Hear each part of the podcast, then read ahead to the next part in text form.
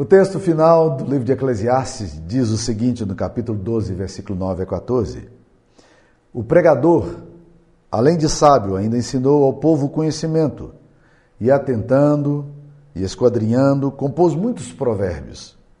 Procurou o pregador achar palavras agradáveis e escrever com retidão palavras de verdade.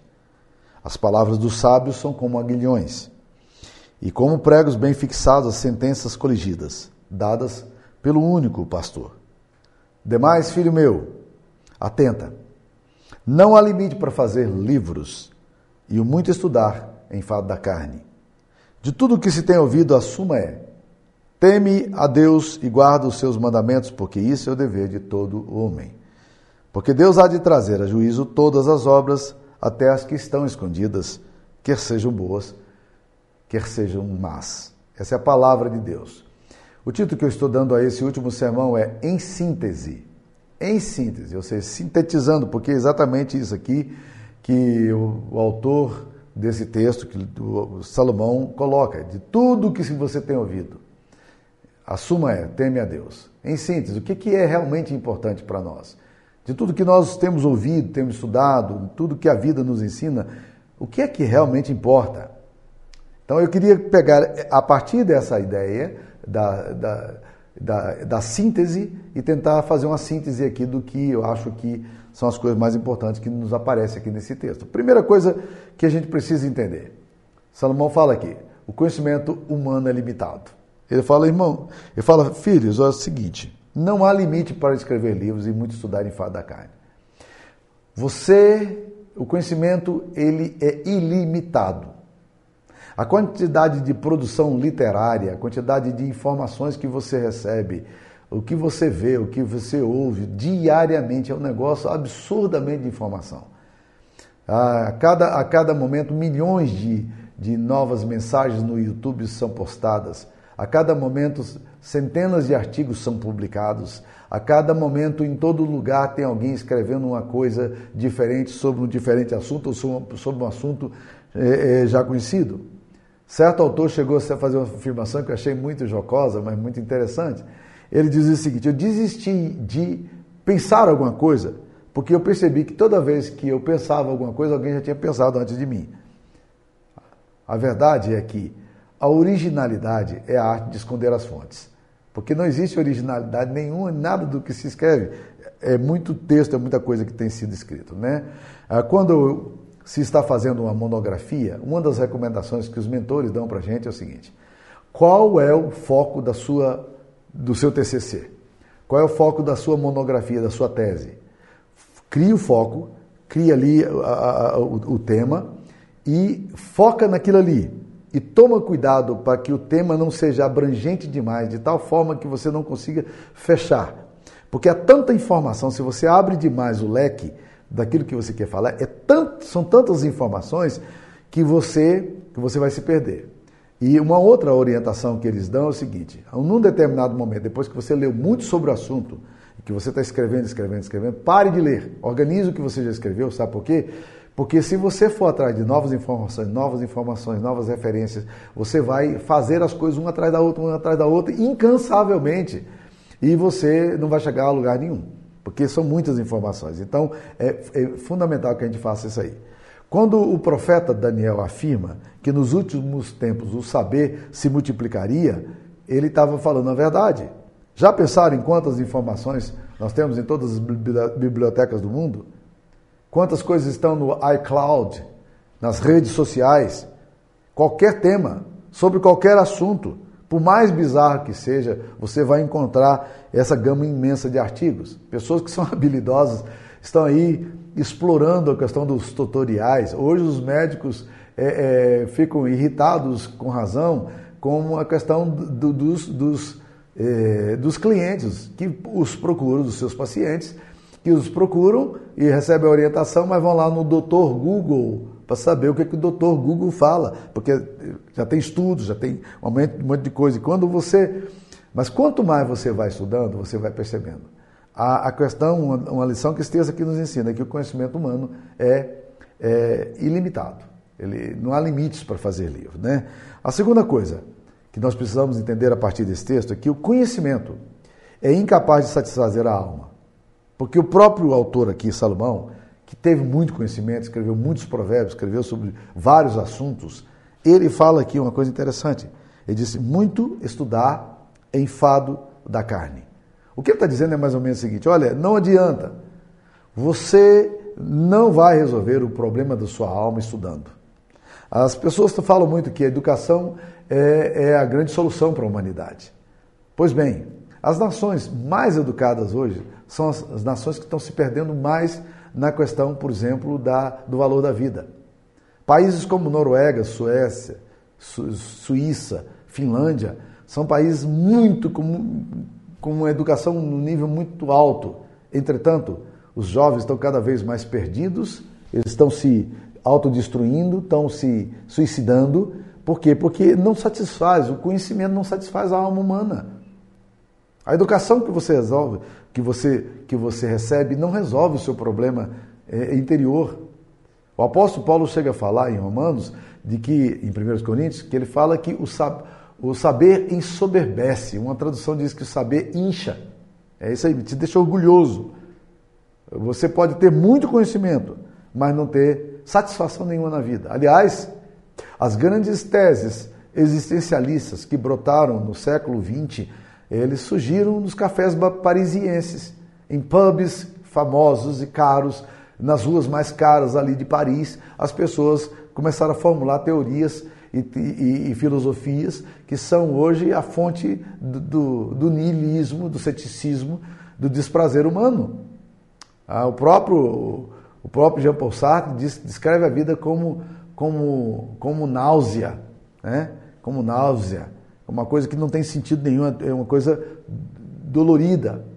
A Bíblia diz que o saber ensoberbece, mas o amor edifica. O conhecimento não resolve o teu problema. Você pode ser estudioso, pode ser um bom leitor, pode fazer muitas coisas, mas não adianta. O seu problema é muito mais sério do que resolver o problema do conhecimento e da mente. Né? Então, Salomão, foi um homem com muito conhecimento.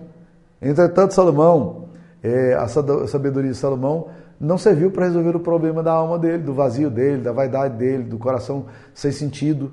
Já pararam para imaginar isso aí?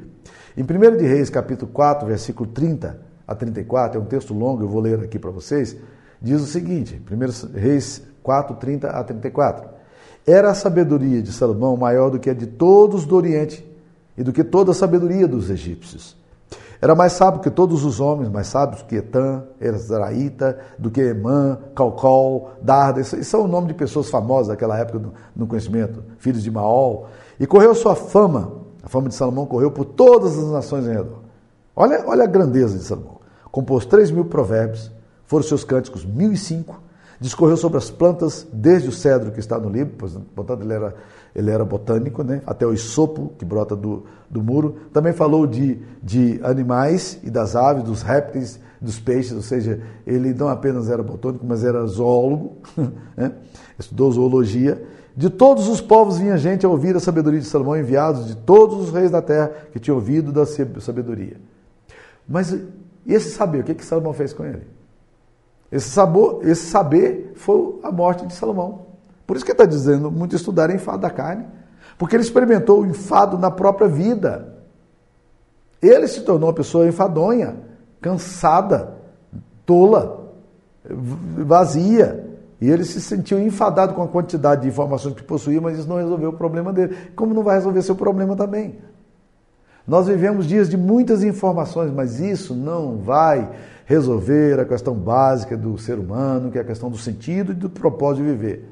Salomão estudou, Salomão escreveu, Salomão ensinou, as pessoas eram atraídas ao seu conhecimento, mas seu conhecimento não trouxe sentido à sua alma, porque o conhecimento fora de Deus não resolve.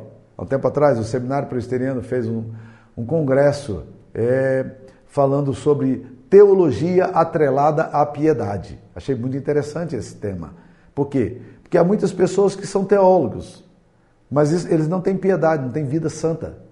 Então o que, que adianta a teologia? Nem teologia resolve o seu problema, meu irmão. O que resolve o seu problema é a presença do Espírito Santo, é a graça de Cristo, é o Evangelho entrando no nosso coração. Agora, meus queridos irmãos, uma outra coisa que ele diz aqui que é fantástica, em síntese, né? é que só o temor de Deus pode reorientar a vida humana. De tudo o que se tem ouvido, a suma é: teme a Deus e guarda os seus mandamentos, pois isso é dever de todo homem. É muito interessante isso aí. Existe uma discussão hermenêutica sobre esse texto aqui, porque como Salomão ele, ele teve um processo de, de, decadência moral e espiritual, como ele foi se afastando de Deus, se desviando de Deus, muitos leitores da vida de Salomão questionam: será que Salomão foi salvo? Será que ele teve um tempo para arrependimento? Porque quando você lê os livros das crônicas, dos reis, você não encontra ali nenhum registro de um retorno de Salomão. Pelo contrário, a Bíblia mostra que Salomão vai envelhecendo, vai se tornando cada vez mais distanciado de Deus, mais cínico, e o texto de, de, de Eclesiastes, que tem estudado, nós temos falado constantemente disso aí, o cinismo dele, a incredulidade dele, como, como os valores espirituais mais sagrados do judaísmo se perderam no coração dele. E fica uma pergunta: Salomão foi salvo? Bem, eu, eu não trabalho no departamento de justiça, que está lá no segundo andar, e eu não tenho que julgar isso. Então, os hermeneutas, quando estudam esse texto aqui, de tudo que se tem ouvido, a suma é, a síntese é, teme a Deus porque isso é dever de todos os homens, eles entendem que isso aqui mostra um arrependimento de Salomão, mostra um retorno de Salomão à graça de Deus, mostra que Salomão está chegando ao final da vida dizendo assim, cara, a única coisa que interessa mesmo é temer a Deus. E que ele está dizendo exatamente que você pode conquistar o que você quiser, você pode se tornar um cara conhecido do jeito que for, você pode ter fama, você pode sobrepujar em poder e dinheiro, escrever livros, fazer PhD, compor provérbios, mas não adianta. Se, se você não tiver o temor de Deus no coração, nada disso dará consistência à sua vida. Em síntese, a soma e a suma de tudo é uma só. Em última instância, só isto é essencial e fundamental. Teme a Deus. A Bíblia diz que o temor do Senhor é o princípio da sabedoria. E é isso que Salomão afirma: o temor do Senhor é a essência da existência. Só o conhecimento, é, a riqueza e o poder, sem o temor de Deus, não darão aquilo que é essencial e que só Deus pode fazer. Por isso que quando a Bíblia vai descrever um homem feliz, Salmo 128, eu acho tão bonito esse texto. Salmo 128, ele descreve a felicidade. Eis como é, é bem-aventurado o homem de Deus. Olha lá no, no Salmo 128, 1 a 4, faz. Feliz o homem que teme ao Senhor e anda no seu caminho. Do trabalho de suas mãos comerás, feliz serás e tudo te irá bem. Sua esposa no interior da tua casa será como, como a videira, videira frutífera, e seus filhos como rebentos da oliveira. Agora preste atenção na última frase, no último versículo. Eis como, eis como será abençoado o homem que teme ao Senhor. Em outras palavras, o texto da Bíblia está falando, é assim que é abençoado o homem. A benção é essa, de ser um homem temente a Deus e andando nos caminhos do Senhor. É assim que anda, é assim que se resolve. A suma, a síntese da vida é essa. Mas há um quarto ensinamento que eu queria tirar, extrair desse texto aqui. É que o, justiça o, ju, o juízo e a justiça de Deus devem permear as nossas orientações e decisões. É, o versículo 14 fala: Porque Deus há de trazer a juízo todas as obras, até as que serão que estão escondidas, quer sejam boas, quer sejam más. O juízo e a justiça de Deus precisam estar conscientes da nossa vida. Nós vivemos uma época em que as pessoas estão menosprezando muito o conteúdo da palavra de Deus. Nós desprezamos muito o juízo de Deus. E até mesmo nem acreditamos no juízo de Deus. Mas nós precisamos entender isso que o texto da palavra de Deus está dizendo aqui. Deus trará a juízo todas as obras, até as que estão escondidas. Um dia Deus vai trazer é, visivelmente, Ele vai apresentar visivelmente tudo o que nós somos. E diante de Deus não se esconde nada, de bom ou de ruim. Que Deus conhece todas as coisas. As nossas obras serão manifestas diante de Deus. E não adianta você tentar, você pode enrolar sua esposa, você pode enrolar seus filhos, pode enrolar seus pais, pode enrolar o pastor, pode enrolar as ovelhas, mas não adianta, isso não resolve o seu problema. Um dia nós iremos eh, comparecer diante do tribunal de Deus. E quando os, os selos forem abertos, como diz o livro de Apocalipse, e os juízos forem pronunciados, a Bíblia diz que a coisa é tão séria que em Apocalipse capítulo 6, a Bíblia vai dizer que os homens começam a gritar: cai sobre nós, montes, destrui. Eles não têm medo da morte, não. Eles não têm medo da morte, eles querem morrer. Mas a Bíblia diz: mas eles temem a face do, de Deus e a ira do cordeiro. O temor deles é a face de Deus, é enfrentar, é estar diante de Deus e ter agora que prestar contas ao Deus. É, é, lidar com a ira do Cordeiro. É interessante que o Cordeiro de Deus, Jesus, é quem nos redime, mas ele também vai nos julgar. Porque a rejeição do Filho de Deus traz a ira sobre nós, a condenação. Quem crê é, não é condenado, mas quem não crê já está condenado por quanto não crê no unigênito Filho de Deus. É isso que a palavra de Deus nos ensina. Então Salomão tenta sintetizar todo o seu progresso é, mundo, a sua vida pregressa, mas ele, ele mesmo que diz que tudo vai suceder a todos, que animal e, e, e, e homem não tem diferença, como ele falou, ele, que ele fala que ninguém sabe o que vai acontecer no juízo, é, que ele falou que justos e injustos as coisas acontecem do mesmo jeito, ele mesmo agora vai dizer, olha, teme a Deus. O apóstolo Paulo, na segunda carta aos Coríntios, capítulo 5, 10, ele fala: Porque importa que todos compareçamos perante o tribunal de Cristo, para que cada um receba segundo o bem ou mal que tiver feito por meio do corpo. Um dia nós vamos aparecer diante do tribunal de Cristo. E nós precisamos, então, estar diante desse tribunal. E como é que nós vamos enfrentar esse tribunal? Aí vamos de novo para o livro de Apocalipse. O livro de Apocalipse fala das pessoas que estão com medo da face do Senhor. Elas temem, elas querem morrer porque não querem ver a face de Deus. Mas fala também daqueles que estão na presença, diante do trono de Deus, vestidos de vestiduras brancas e clamando e louvando a Deus. Mas eu gosto muito do, texto quando o ancião de dias pergunta a João: né? Estes de vestes brancas, quem são e de onde vieram? Essa pergunta que João faz ao ancião de dias.